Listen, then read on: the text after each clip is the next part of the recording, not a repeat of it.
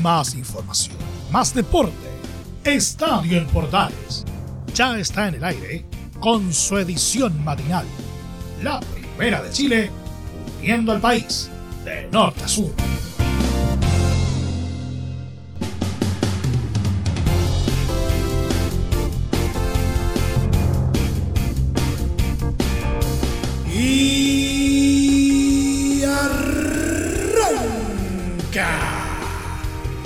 Señoras y señores, ¿cómo les va? Muy buenos días.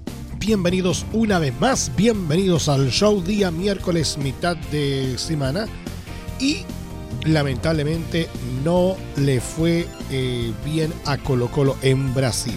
La verdad es que fue bastante, le fue bastante mal, pésimo, eh, tomando en cuenta el resultado obtenido ante eh, Internacional de Porto Alegre, que fue una verdadera pesadilla.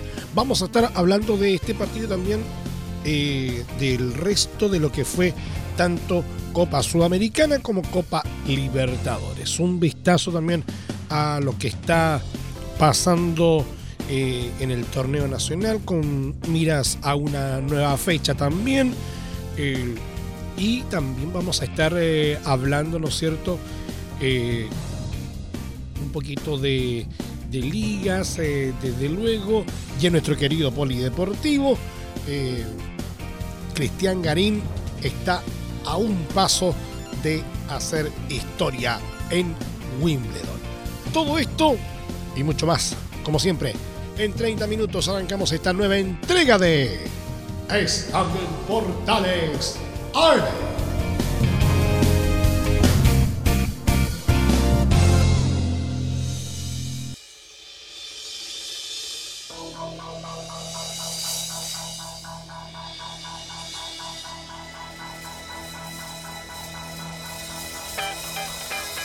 El máster central de la Primera de Chile uniendo al país de norte a sur, les saluda Emilio Freixas. Como siempre, un placer acompañarles en este horario.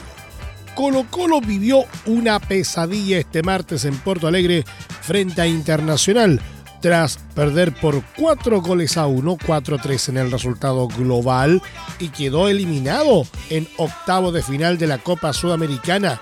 En el primer tiempo el cacique comenzó de la mejor forma posible, metiendo presión con todo al elenco brasileño en su campo y causando errores en la salida, lo que dio confianza a la escuadra de Gustavo Quinteros.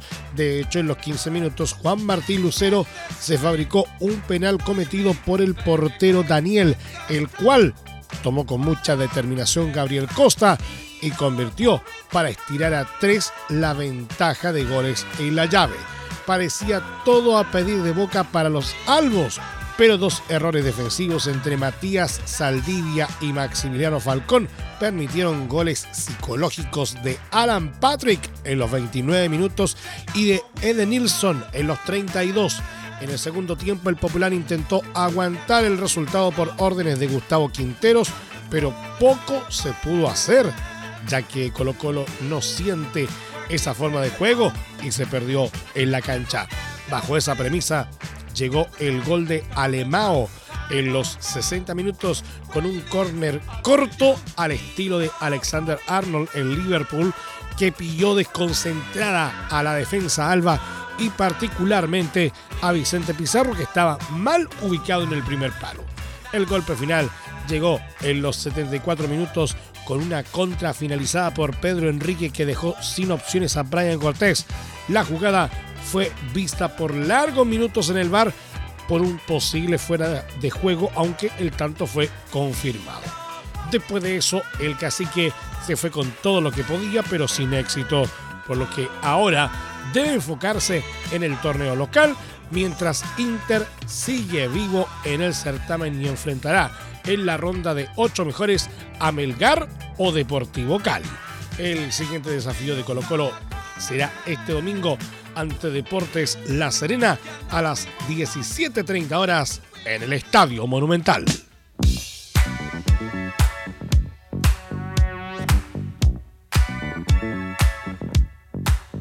El director técnico de Colo Colo, Gustavo Quinteros, lamentó la eliminación de su equipo de la Copa Sudamericana tras perder por 4 a 1 en Brasil, así como también los errores defensivos. La verdad que fue un partido que iniciamos ordenados, iniciamos bien, eh, defendimos bien y pudimos convertir en un penal, pero yo creo que no fue el mejor partido nuestro, jugamos por debajo de nuestro nivel sobre todo en defensa, o sea, en defensa, digamos, todo el equipo para defender.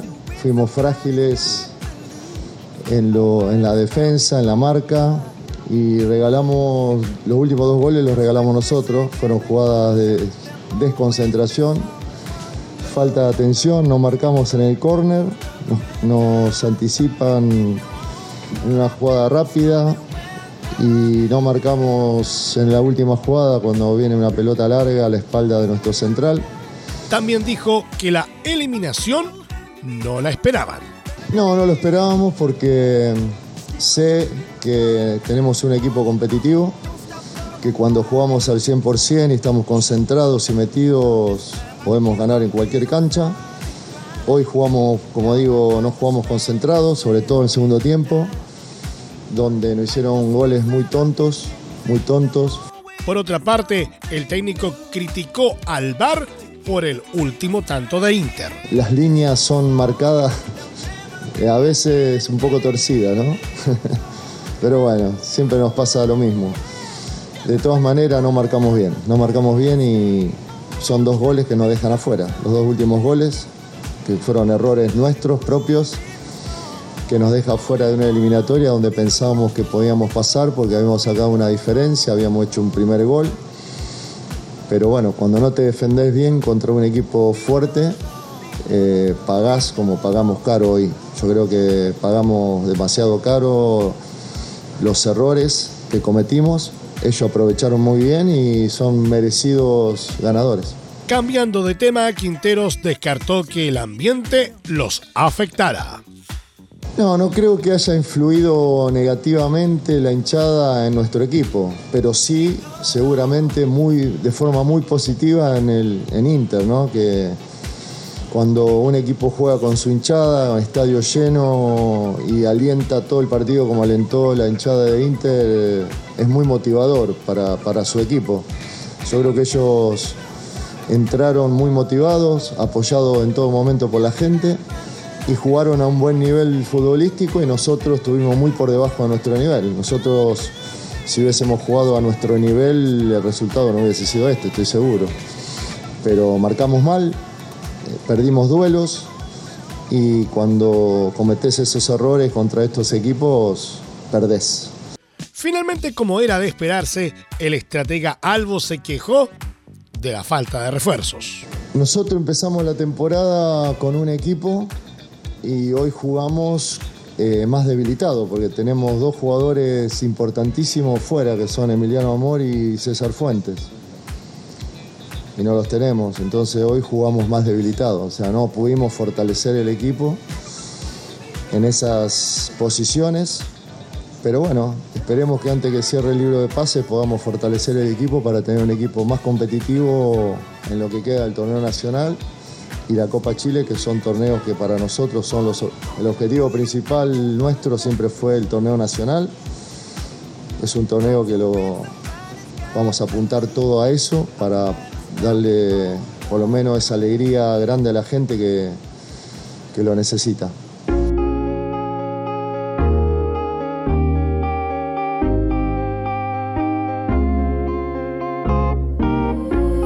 Nacional de Montevideo que la ida jugada en Uruguay había ganado por 2 a 0, ratificó su ventaja en su visita a Unión de Santa Fe de Argentina y avanzó a los cuartos de final de la Copa Sudamericana 2022. Si bien el equipo argentino abrió el marcador gracias a Emanuel eh, Brites a los 70 minutos. El elenco charrúa logró dar vuelta el resultado gracias a los tantos de Juan Ramírez a los 78 minutos y José Rodríguez a los 83. Nacional ahora debe esperar rival de la serie entre Atlético Goyanense y Olimpia.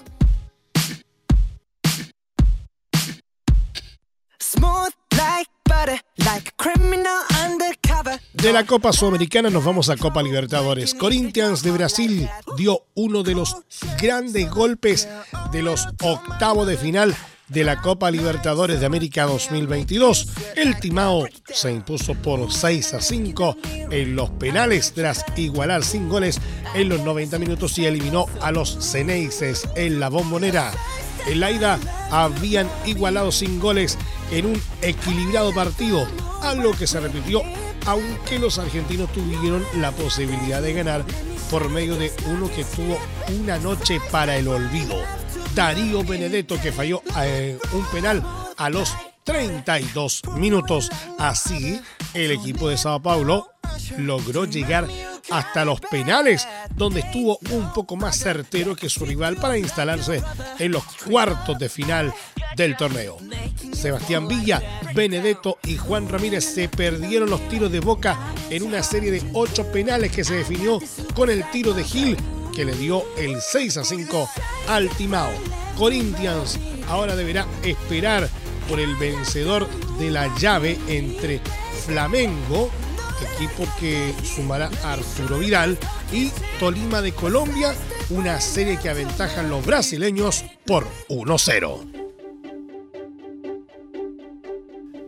Libertad de Paraguay con un gran Marcelo Díaz en cancha no pudo resistir su ventaja ante Atlético Paranaense que rescató un empate por 1 a 1 en Asunción para avanzar a los cuartos de final de la Copa Libertadores de América. Tras una buena jugada de Marcelo Díaz, Roque Santa Cruz se coló en el área y tras eludir a un par de rivales lograba abrir el marcador para igualar la serie. Fue 2 a 1 en Brasil. El elenco paraguayo logró sostener su ventaja en un encuentro en el que Díaz se adueñó del mediocampo, siendo salida clara con una efectividad casi perfecta a la hora de dar pases. El chileno salió del terreno de juego a los 78 minutos, algo que coincidió con la baja de libertad que vio a los 90 minutos como Rómulo estableció el 1 a 1 que dejó a los brasileños en cuartos de final. De esta manera, Atlético Paranaense espera rival de la serie entre Estudiantes y Fortaleza que está 1 a 1 tras el empate en Brasil.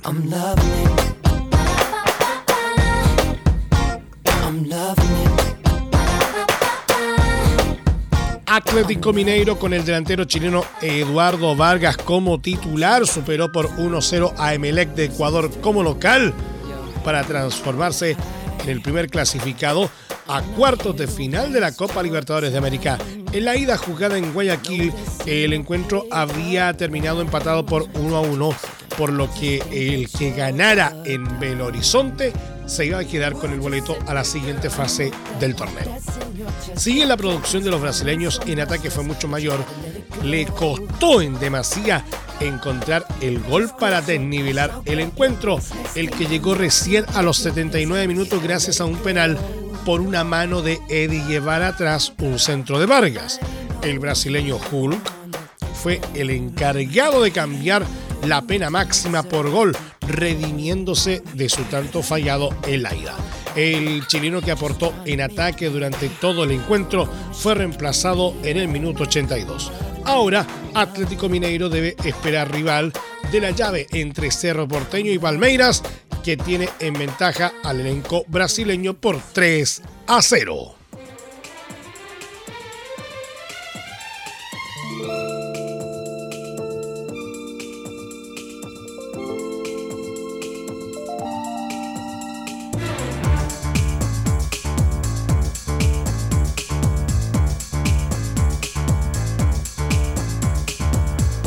Volvemos a nuestro país eh, porque el mediocampista Diego Buenanote se despidió de Universidad Católica luego de seis años y en sus últimas palabras el jugador argentino se emocionó hasta las lágrimas antes de agradecer a los hinchas cruzados por el cariño que le mostraron estos seis años. Siempre es difícil decir adiós, sobre todo después de vestir durante seis años y con mucho orgullo la camiseta de la que siempre se da mi querida Universidad Católica. Entregué lo mejor desde mí desde el primer día que llegué. Y eso se lo debo especialmente al apoyo y cariño que recibí de parte de todos ustedes, los cruzados y las cruzadas, a los que llevaré siempre a mi corazón. Mi familia y yo lo sentimos muy cerca, me hicieron sentir como en casa siempre, en cada partido, en cada toque de balón, en cada asistencia, en cada gol y en las nueve vueltas olímpicas que, que en este tiempo pudimos dar. Siempre sentí el cariño y cercanía de cada uno de ustedes. Hicimos historia juntos y eso es algo que nunca olvidaré. Toca lo más difícil, la despedida, prepararse para, para una nueva etapa. Quiero agradecer a todo el pueblo chileno. Me enseñaron que no importan los colores. Cada uno de ustedes me trató siempre con mucho respeto y cariño. Por último, gracias a la enorme hinchada cruzada, a mis compañeros, directores técnicos, directiva, empleados del club, por el tiempo compartido y, y todo lo vivido. Siempre juntos, los quiero mucho. Buenanote jugó seis temporadas en la tienda cruzada, donde sumó nueve títulos, cinco de primera división y cuatro de Supercopa.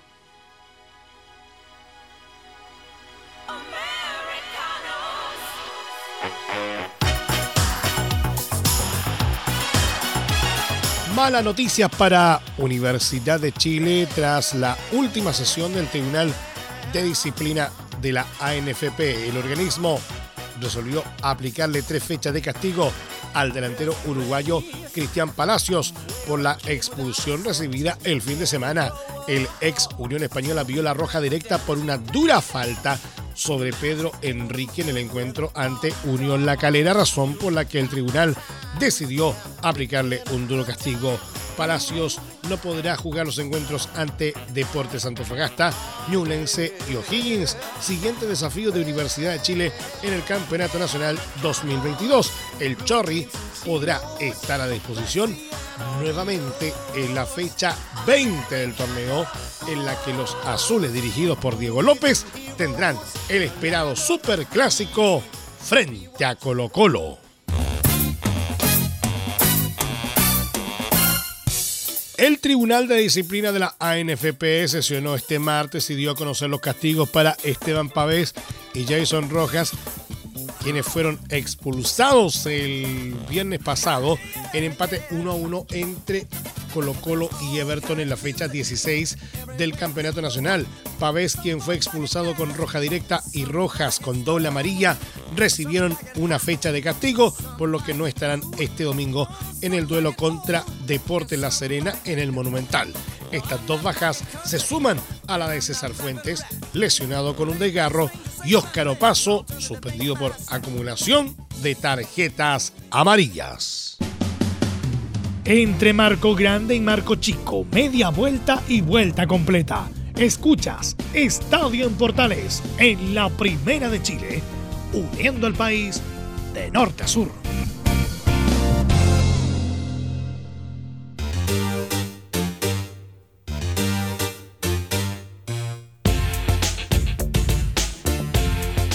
Tuviste un accidente de trabajo en los últimos cinco años y ese accidente se originó en la conducta negligente de tu empleador, es muy probable que tengas derecho a obtener una indemnización por los daños causados. En reparación laboral te asesoran y acompañan abogados especializados en trabajo.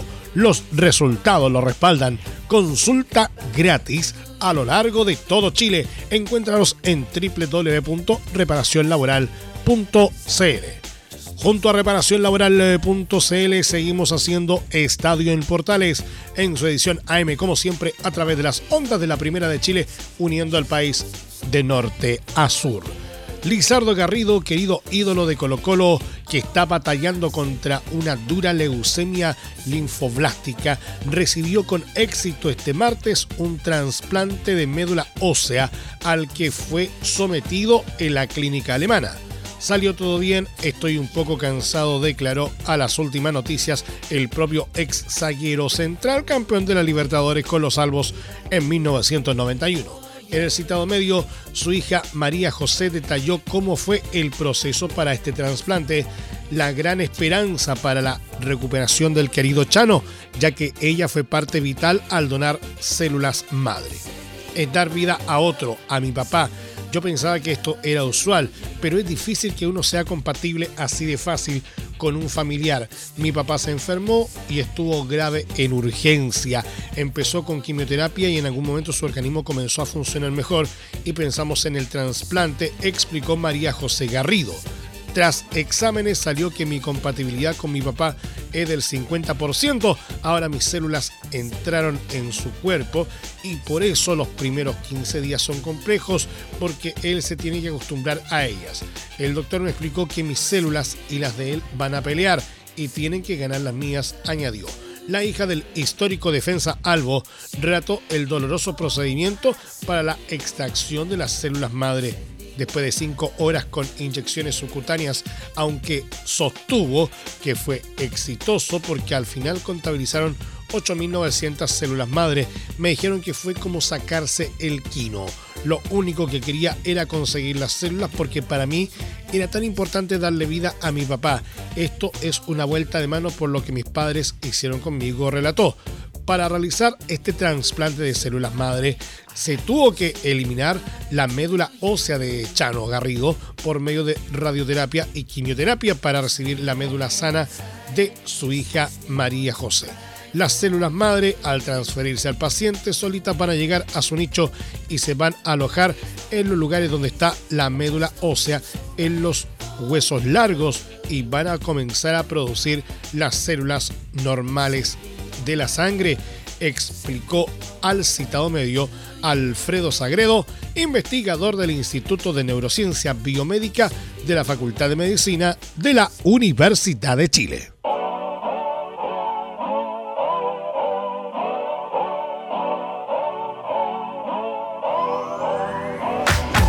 Veamos un poquito de ligas eh, porque el astro sueco Zlatan Ibrahimovic con 40 años decidió renovar por una temporada más con AC Milán, actual campeón del fútbol italiano. Según informó la Gazzetta dello Sport y Sky Sports, el veterano delantero aceptó una considerable rebaja salarial y firmará su nuevo vínculo con los rosoneros la próxima semana. Ibrahimovic ganará 1.5 millones de euros en esta nueva temporada, más premios por partidos disputados, goles y asistencias. Cabe recordar que el Ariete cumplirá 41 años en octubre y recién podrá volver a las canchas a inicio de 2023, ya que se sometió en mayo pasado a una cirugía en la rodilla que contempla 8 meses de recuperación. De acuerdo a los citados medios, la decisión de Ibrahimovic de aceptar la rebaja salarial se debe justamente al tiempo inactivo que estará y considerando los problemas físicos que tuvo en la temporada pasada, jugando 12 partidos como titular y 27 en total.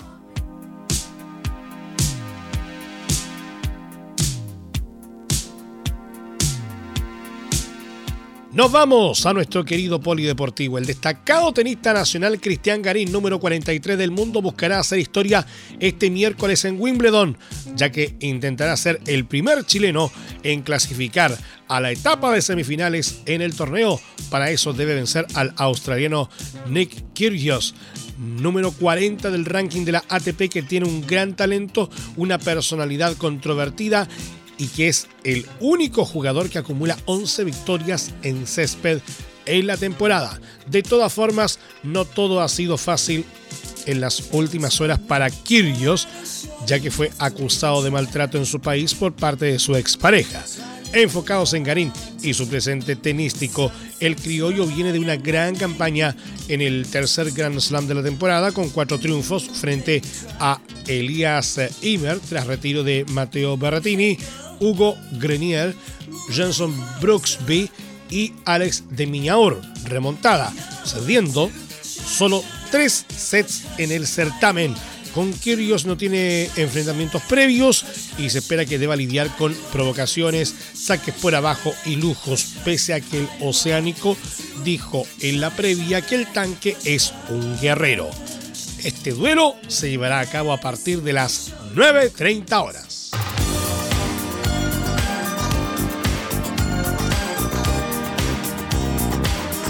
La delegación del Team Chile con una mezcla de deportistas jóvenes y experimentados terminó en el cuarto lugar del medallero oficial de los Juegos Bolivarianos en Valledupar 2022.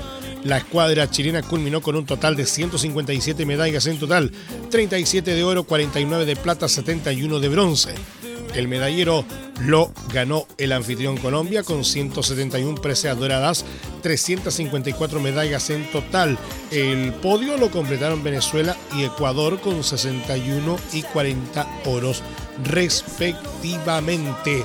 Estos fueron unos Juegos Bolivarianos muy especiales, ya que por primera vez se realizan solo algunos meses antes de los Juegos Sudamericanos, el evento más importante para nosotros este año.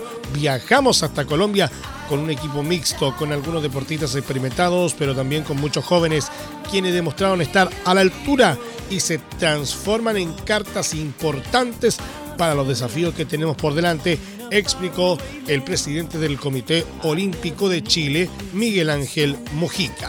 Ahora tenemos que hacer un análisis más detallado, deporte por deporte, de cómo fue esta actuación.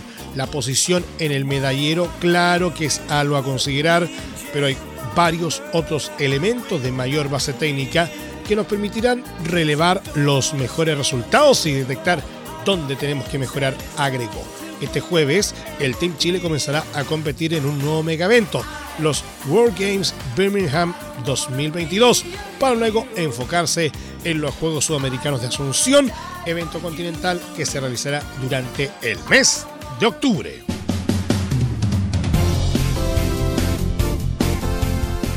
Nos vamos, muchas gracias por la sintonía y la atención dispensada. Hasta aquí nos llegamos con la presente entrega de Estadio en Portales en su edición AM, como siempre, a través de las ondas de la Primera de Chile, uniendo al país de norte a sur. Les acompañó Milo Freixas. Muchas gracias a quienes nos sintonizaron a través de las distintas plataformas de Portales Digital, a través de los medios unidos en todo el país y desde luego también a través de la Deportiva de Chile, radiosport.cl continúen en sintonía de Portales Digital porque ya está aquí Leo Mora y la mañana al estilo de un clásico, portaleando la mañana a continuación.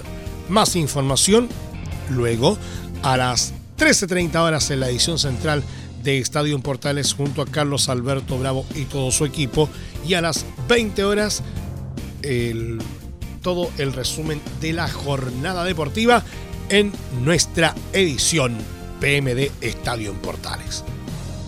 Recuerden que a partir de este momento, este programa se encuentra disponible en nuestra plataforma de podcast en Spotify, en los mejores proveedores de podcasting y desde luego en www.radioportales.cl. Que tengan todos un muy buen día y recuerden, la pandemia aún no ha terminado. Más información, más deporte esto fue Estadio en Portales, con su edición matinal. La primera de Chile, uniendo al país de norte a sur.